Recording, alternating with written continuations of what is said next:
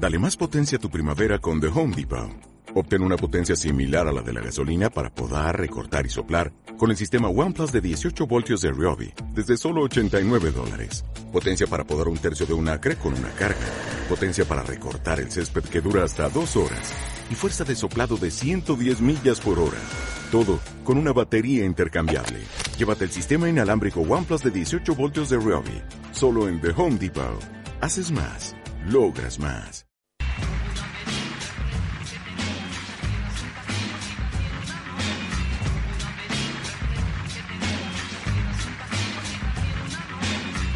De la cartelera a tus audífonos. Aquí comienza Cine Pal que Escucha, donde divagamos sobre cine, sin timón y en el delirio.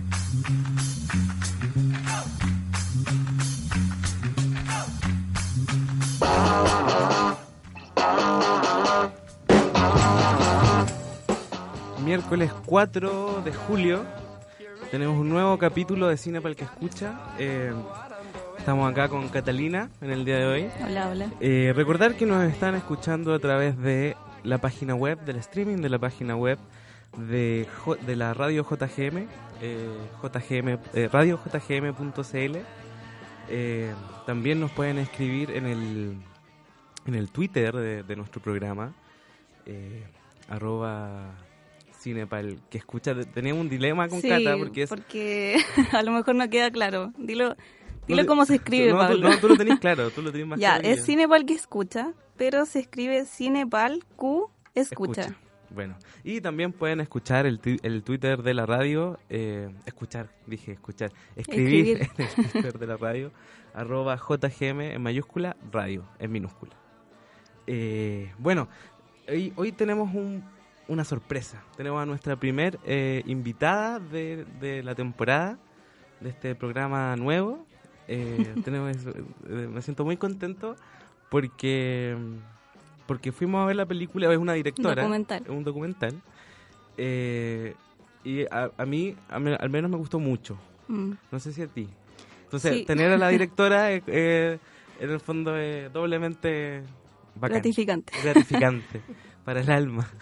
Bueno, eh, estamos con Constanza Gallardo, eh, directora del documental En Tránsito. Eh, hola, guionista igual, ¿no? Guionista, productora, montajista. Como que todo. todo. Multifacética. Sí. Hola, hola, chiquillo. Eh, ya. Eh, ¿Por dónde empezar? ¿Por dónde introducirme? Partir diciendo que está en exhibición el, el documental. Está en cartelera. Su estreno fue el pasado 28 de junio, jueves. Y sigue. Tenemos nuevas funciones en la Cineteca Nacional. Vamos a estar hasta el 31 de julio. Bueno, Y en el Cine Arte Alameda hasta el 11 de julio. Se nos sumó una semana más también. Y en Sala K también tenemos una función nueva. Que si no me equivoco, el 11 de julio. acá en la Chile. No en la Sala K. Ah, ya. Eso está en Barro Italia, ¿no? Barrio Entendí Italia. la sala acá. Eh, sala de acá. Sí, Es- hay funciones de Antofagasta hasta Coyhaique. ya. Ya. Bueno, decir que nosotros fuimos a verla al, Cine Arte Alameda. Cine Arte Alameda, En al- el microcine. en el microcine. Ujú. Decir que vayan bien abrigados porque tiene calefacción. No sé si tú has ido, Connie. No, al microcine no, nunca he ido. Bueno, es bacán la sala, es como es acogedora. Sí. Bueno, pasemos al, al ya a la película. Eh, ¿cómo, eh, ¿Cómo nace esta película? Cu- ¿Cuándo tú decís, ya voy a hacer un documental?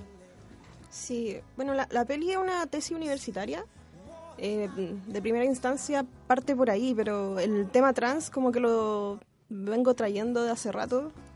Prácticamente en mi adolescencia, como en el 2005, entre 2005 y 2007. Como una inquietud personal. Sí, fue como también una búsqueda de identidad. Ya. Y más o menos en esta fecha, entre el 2005 y 2007, tuve una amiga que desapareció y después llegó como amigo. Mm. Entonces hay como esta inquietud, esto... Te tocó de cerca. Sí, Igual hace tiempo. sí fue hace mucho, tiempo. mucho tiempo.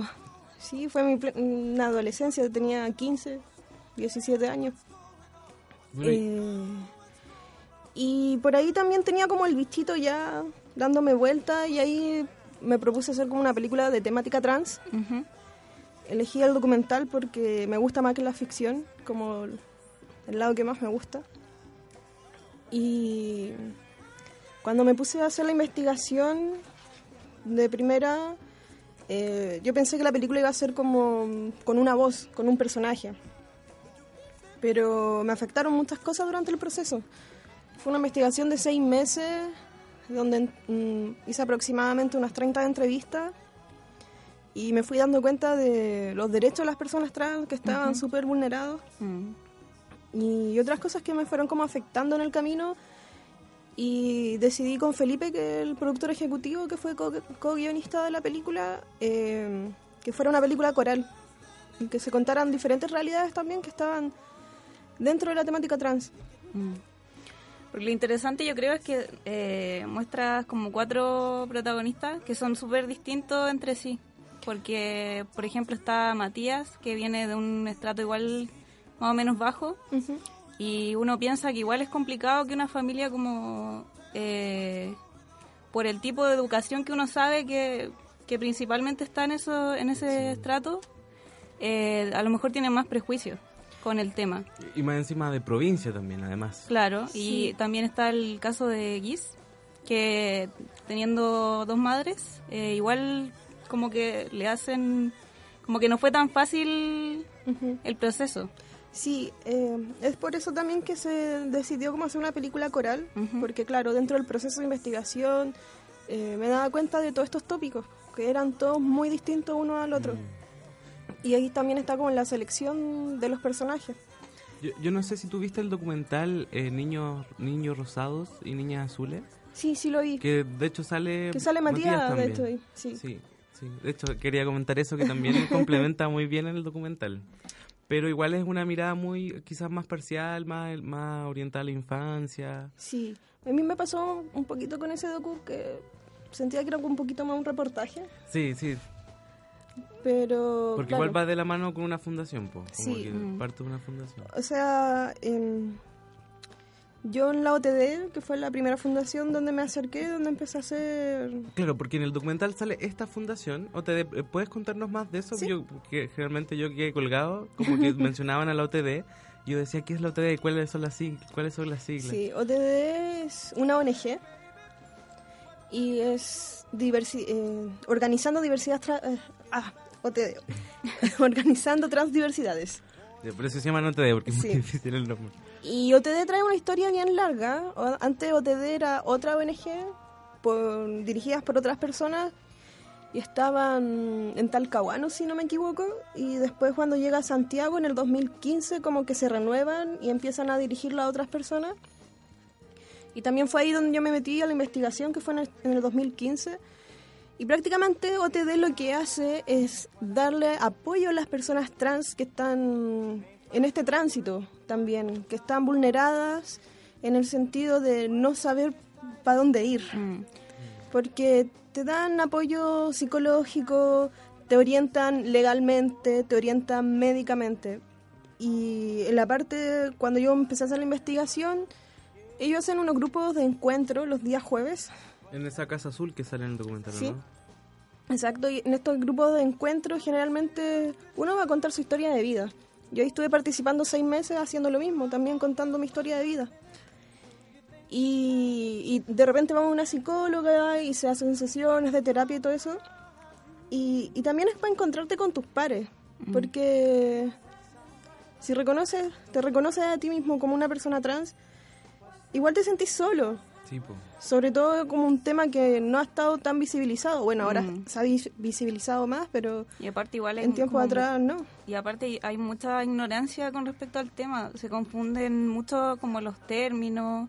Sí. De hecho, yo creo que la generación más vieja todavía relaciona la homosexualidad con la... Con la transexualidad. no, o, o con la pederastía también, entonces con la pedofilia. Hasta Sí. con la pedofilia. Entonces tienen como cosas como muy revueltas.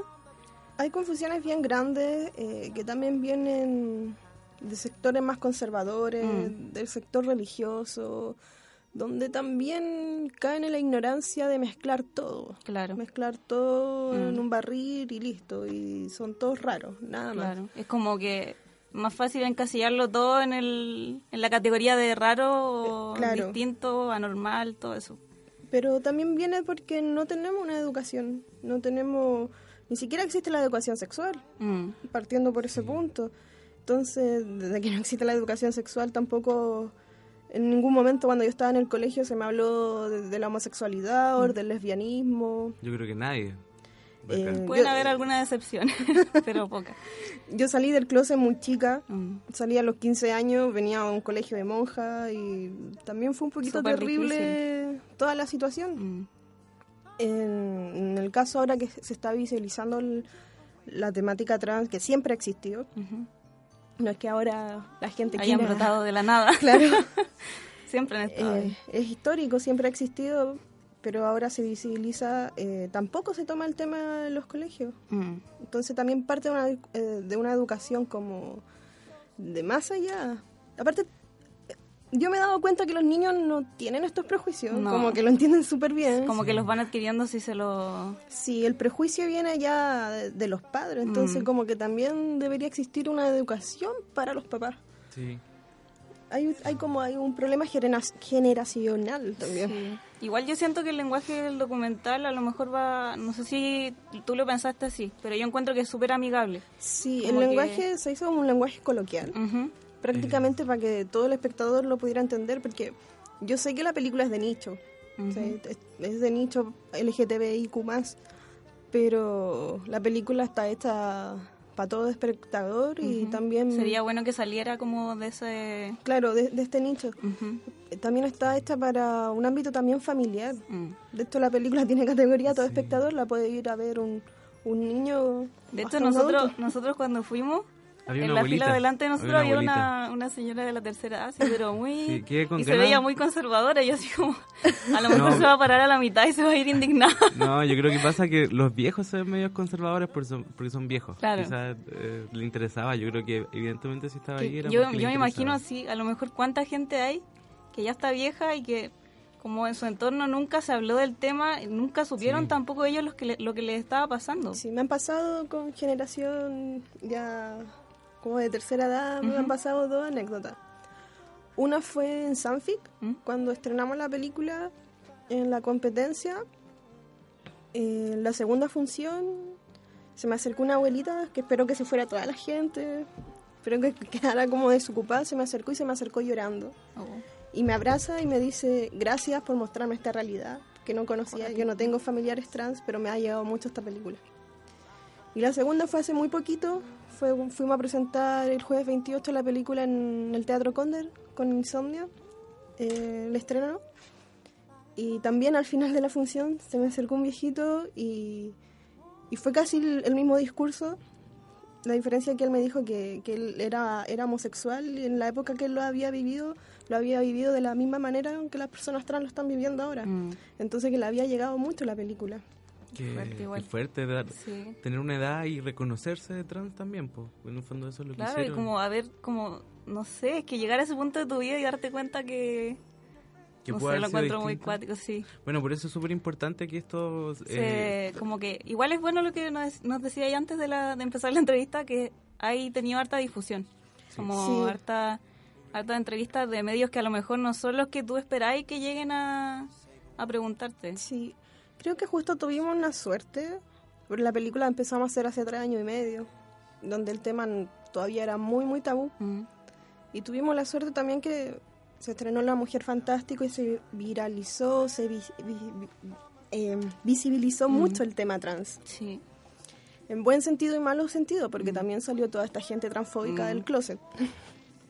y no, transfo no solo transfóbica, también lesbofóbica mm, y un montón de, cosas más Pero mm, justo tuvimos la suerte que, que, el, que, el, que, el, que el tema está justo ahora... En eh, su apogeo. eh, exacto. Y, y creo que eso también nos ha servido también para que haya tenido también tanta prensa. Mm, Porque de verdad ha salido harta prensa de la película y encuentro genial porque a la gente que la invito realmente a ver la película es como la otra brecha, que no conoce del tema, Mm. que no, no sabe nada. claro que sería el público ideal en el fondo Sí, porque la película en sí es bien educativa. sí Como que uno va a entrar, no vas a, no vas a salir un experto sobre personas trans, pero sí va a entender un poco más y vas a poder empatizar. Mm, sí, porque te muestra como un lado.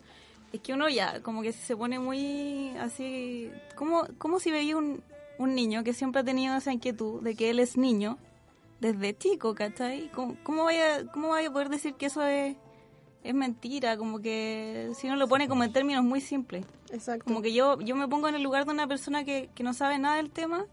Mira, hay un niño que le pasa eso, es como, no puede ser mentira, ¿cachai? Sí, y en el caso de los niños es súper importante también el apoyo de los padres. Mm, Eh, no tener este prejuicio de que tu hijo está enfermo. mm. En realidad hay que tener un apoyo bien grande y no es que por una ley de identidad de género tu hijo el día de mañana se va a ir a cambiar el nombre y el género, ¿cachai?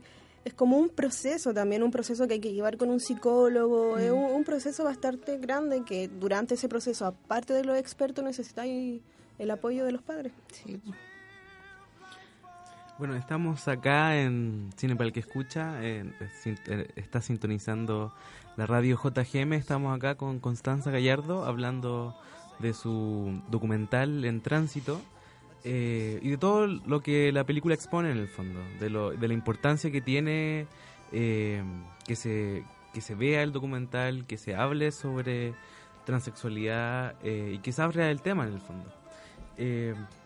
Lo que yo lo que yo pensaba lo que yo lo que me, lo que me gustó mucho del documental que yo encontré que quizá otros documentales no tienen eh, es lo íntimo. Mm.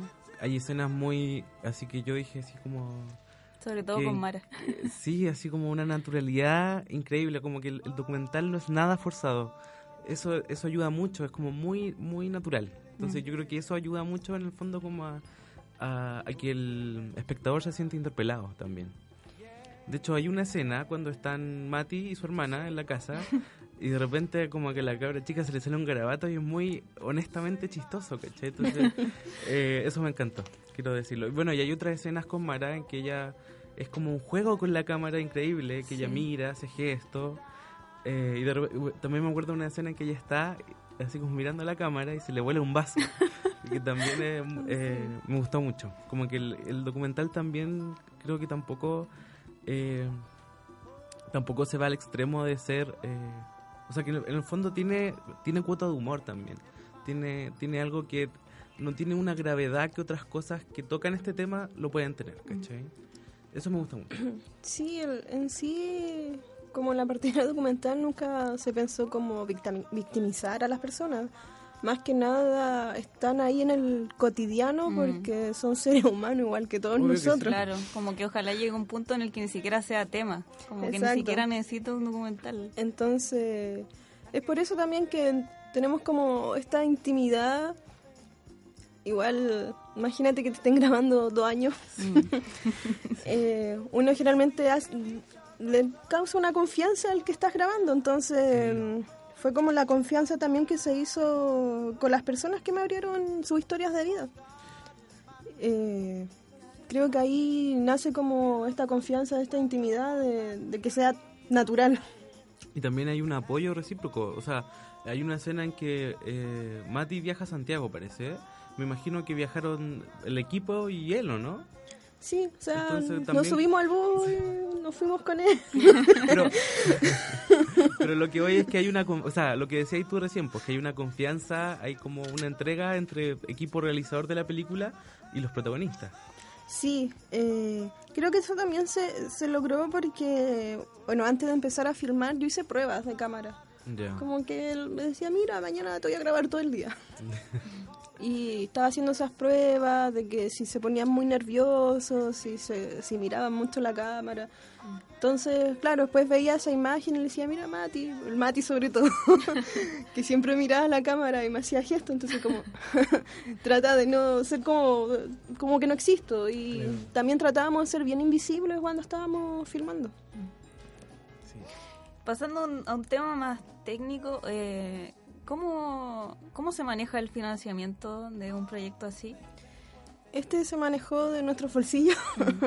Lo hicimos a pulso. Eh, no nos ganamos ningún fondo para hacer el documental. El único fondo que tenemos ahora ha sido el de distribución. Ya, Que sí, fue eso te iba a preguntar, porque el- igual está como en varios... Sí, fue el fondo de distribución de Corfo. pero para realizar la producción, la post, la investigación, todo... no Bolsillo es- propio. Sí. La un- yo hice, esta es mi tesis, la universidad igual me prestó equipo dentro de eso, pero todo lo demás fue a pulso, a, a amigos y familia que nos daba como el apoyo también económico en, ese- en ese sentido. ¿Y el, tu entorno cómo tomó la temática?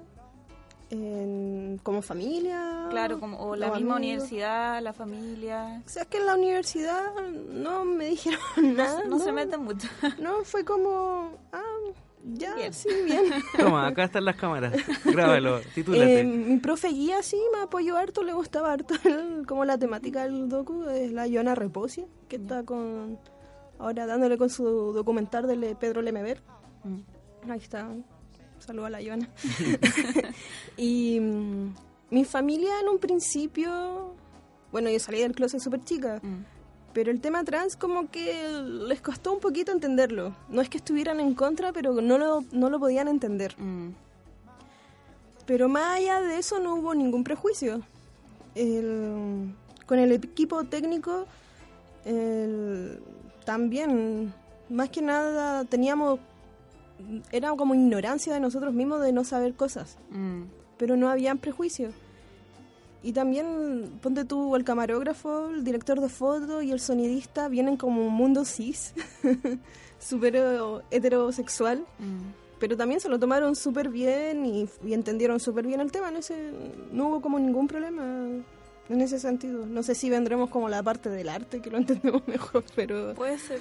pero- O sea, igual, igual de repente pasa que uno estando como dentro, eh, teniendo amigos y todo, eh, que son homosexuales o amigas lesbianas, eh, igual de repente como que uno no sabe tanto del tema.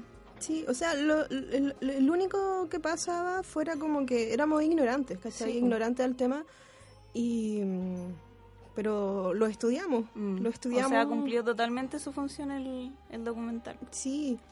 Y también ta- a veces quedábamos sorprendidos, pero eran por las realidades que pasaban. Mm, Ponte tú la historia de, de Giz. mm. Eh, yo cuando lo escuché por primera vez y me dijo que su mamá era lesbiana, pero no lo aceptaban como trans. Por eso mismo, Fue como, te digo, viniendo de, de- como de ese mundo que no espera que tengan como más Igual tolerancia. dentro de la diversidad sexual existe existe este este esta transfobia, Mm, existe mucho y, y también eh, no solo la transfobia, también existe las lesbianas han sido invisibilizadas en Mm. toda la historia LGTBI.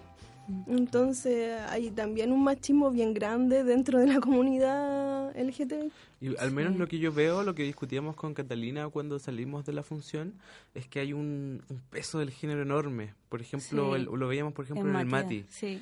que, que a veces eh, ya él se identificaba como niño y se identificaba muy fuertemente como niño, así pelo corto, como- eh, ropa deportiva, Claro. así muy muy queriendo representar el estereotipo eh, Casi masculino. un poquito hasta machista.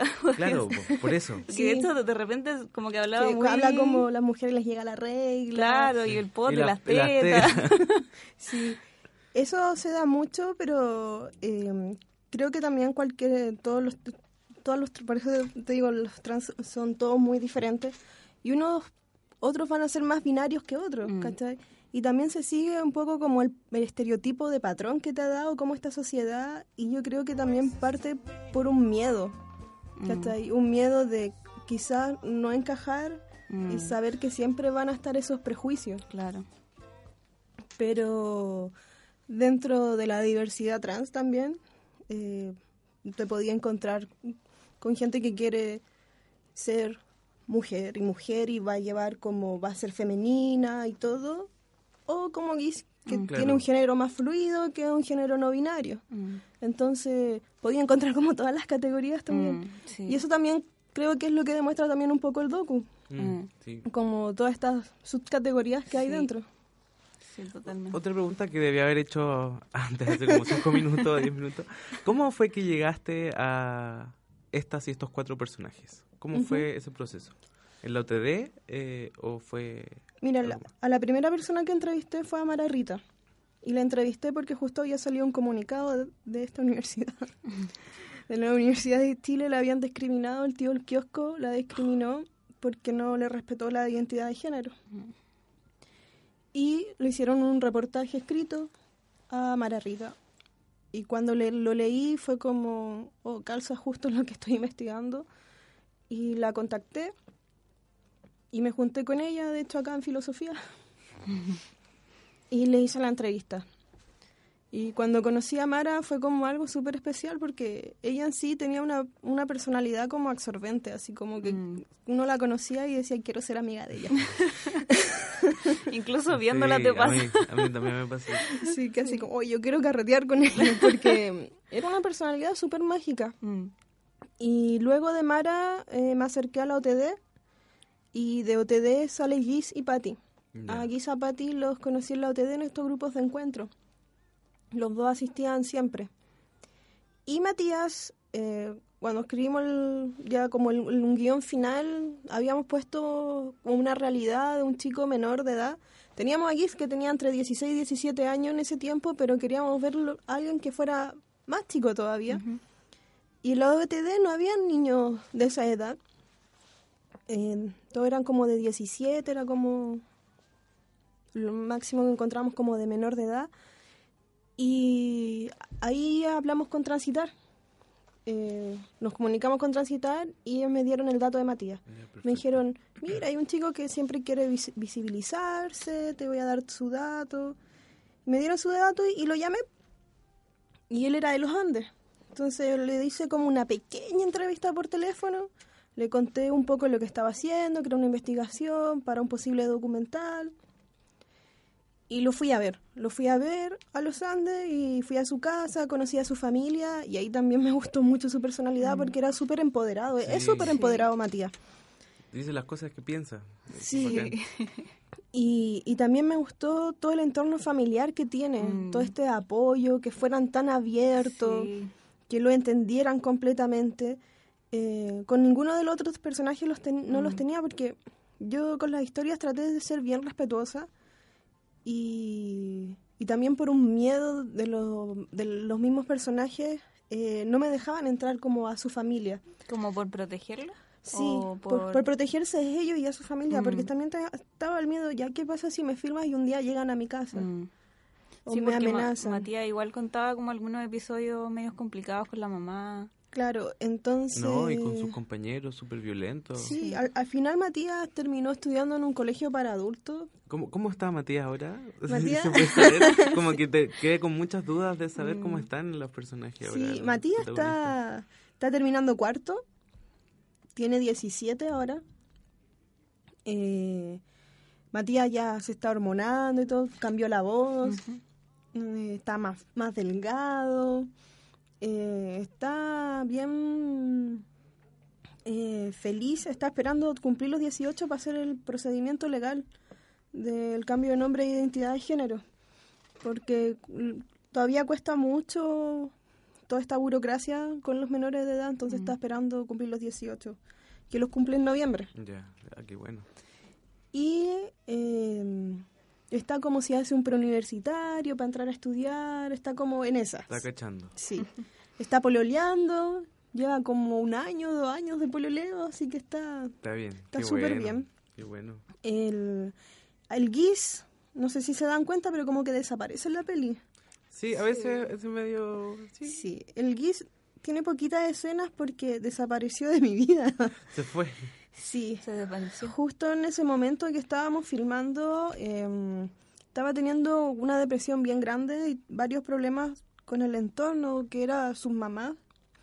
Entonces tuvo como media caótica su vida y desapareció y, y era como inu- inubicable. Y él no había podido ver la película, pues. Y hace poquito, con toda esta prensa, lo encontré. Ya, qué bueno. Y fue a ver la película y todo. Y que está súper bien. Ahora es Gustavo.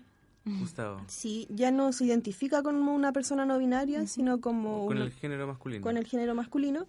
Está viviendo en Valparaíso, tiene un novio y la relación con sus mamás ha mejorado. No es del todo perfecta, pero sí han estado entendiendo mejor el tema. Ya, qué bueno.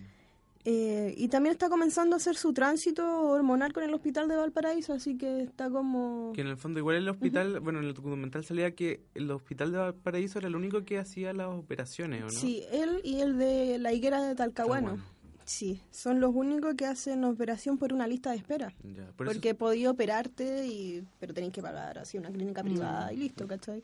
Pero ellos sí, son los que tienen una lista de espera para tener una operación de reasignación de cuerpo. ¿Y, En- y Patricia cómo está? Bueno, yo la he visto en la entrevista que ha dicho el ciudadano. Sí. Eh, la Patti está bien también. Para ella el documental ha sido súper importante porque es esta parte trans donde te hace invisible un poco. La Patti nunca se visibilizó como trans.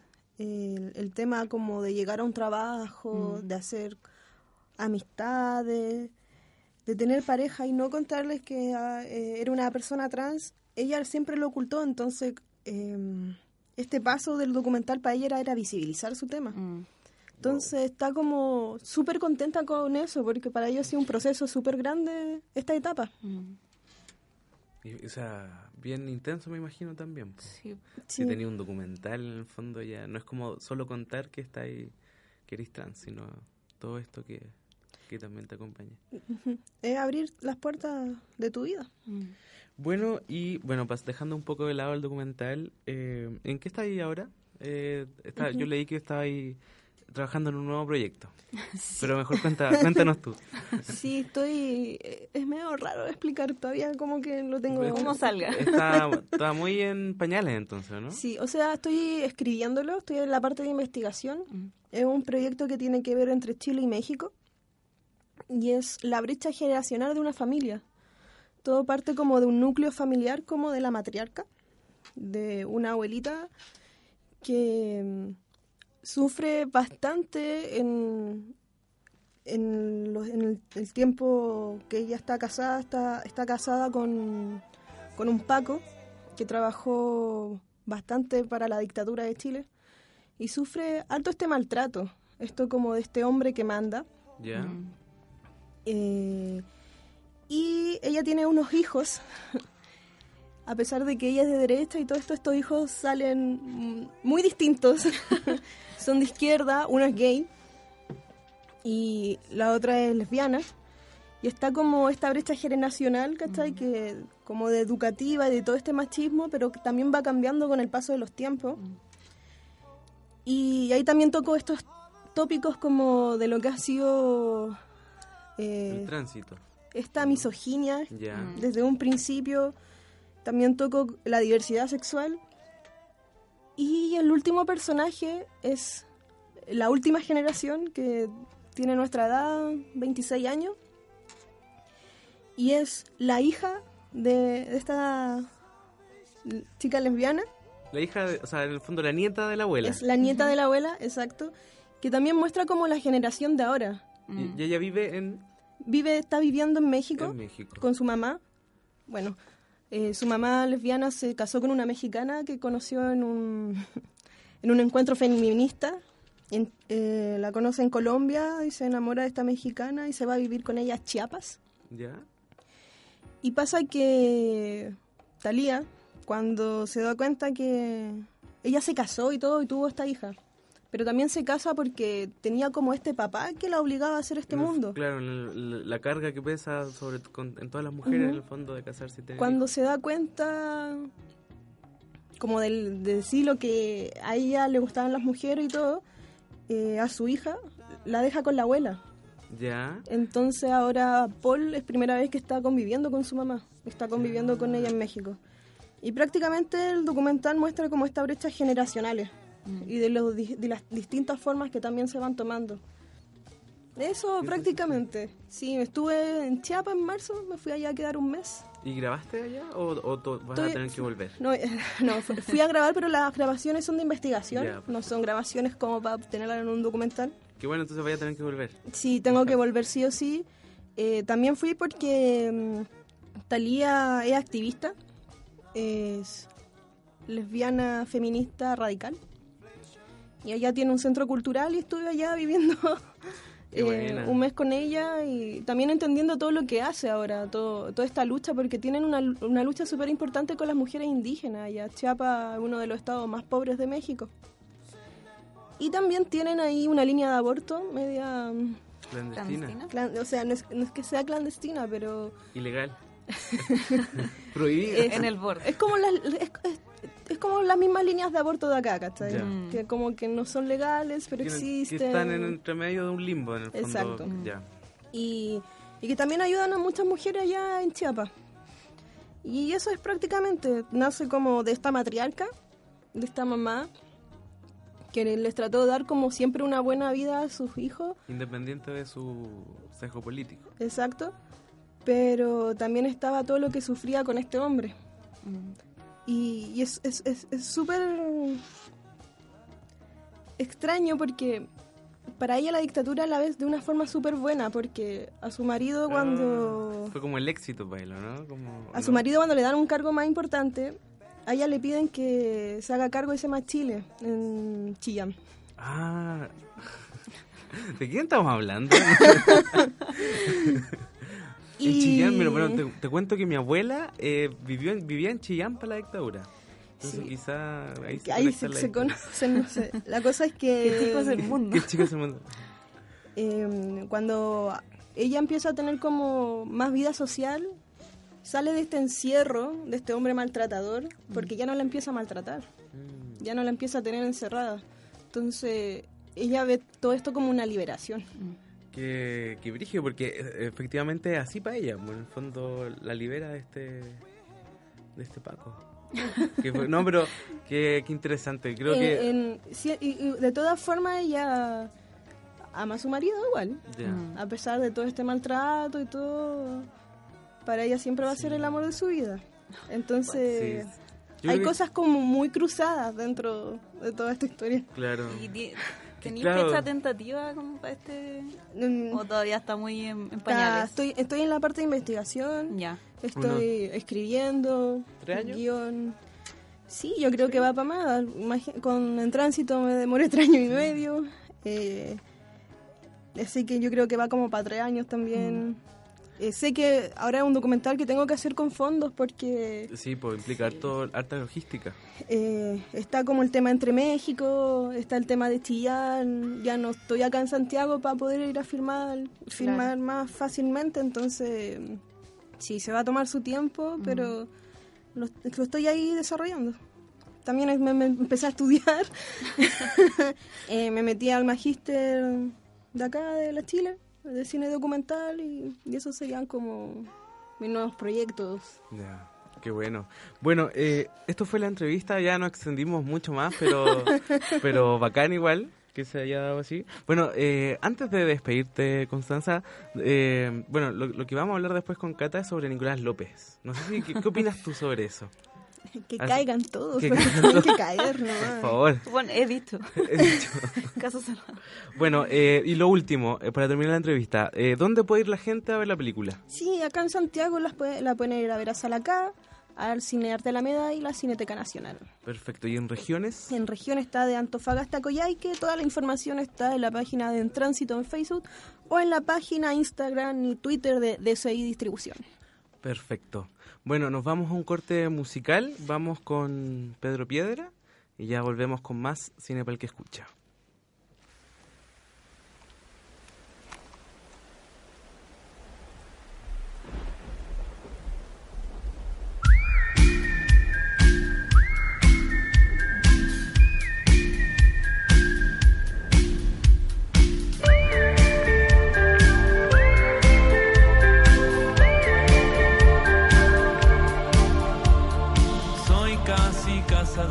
Con la flecha en la mitad del corazón. Mi cabeza es un balón, mil palabras que no dan con el gol. Soy casi pescador y mi anzuelo es el azar. Tú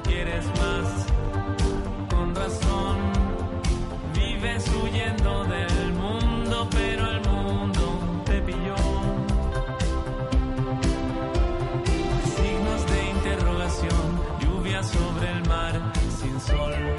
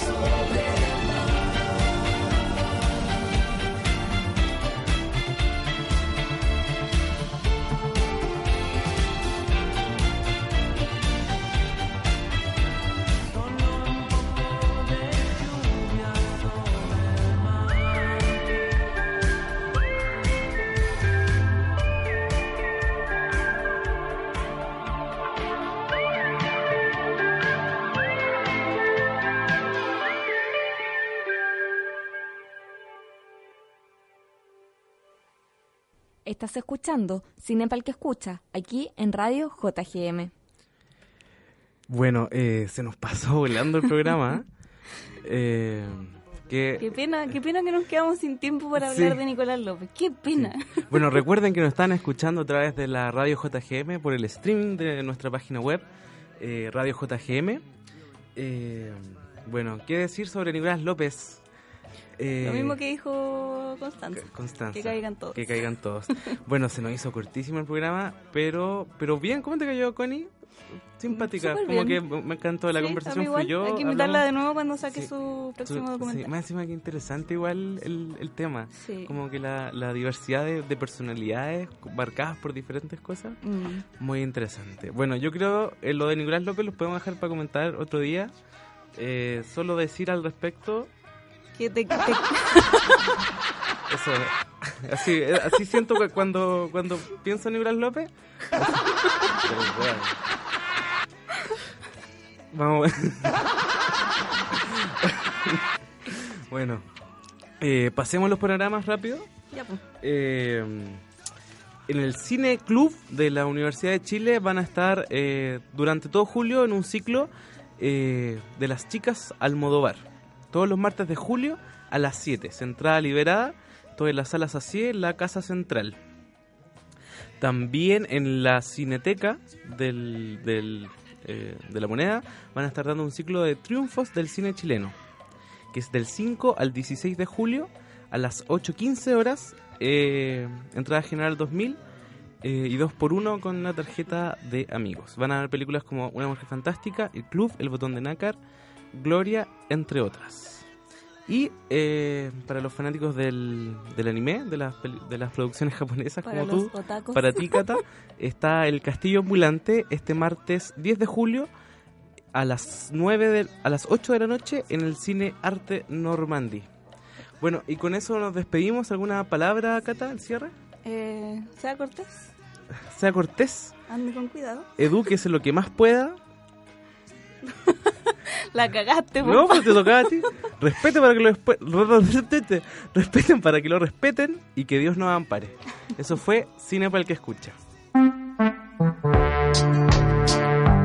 Aquí termina Cine Pal que escucha, en donde exploramos las fisuras por donde el cine se cola en nuestras vidas cotidianas. Vuelve a sintonizarnos la próxima semana, acá por la señal de la JGM. bajo el cielo. Me recuerdas que la vida un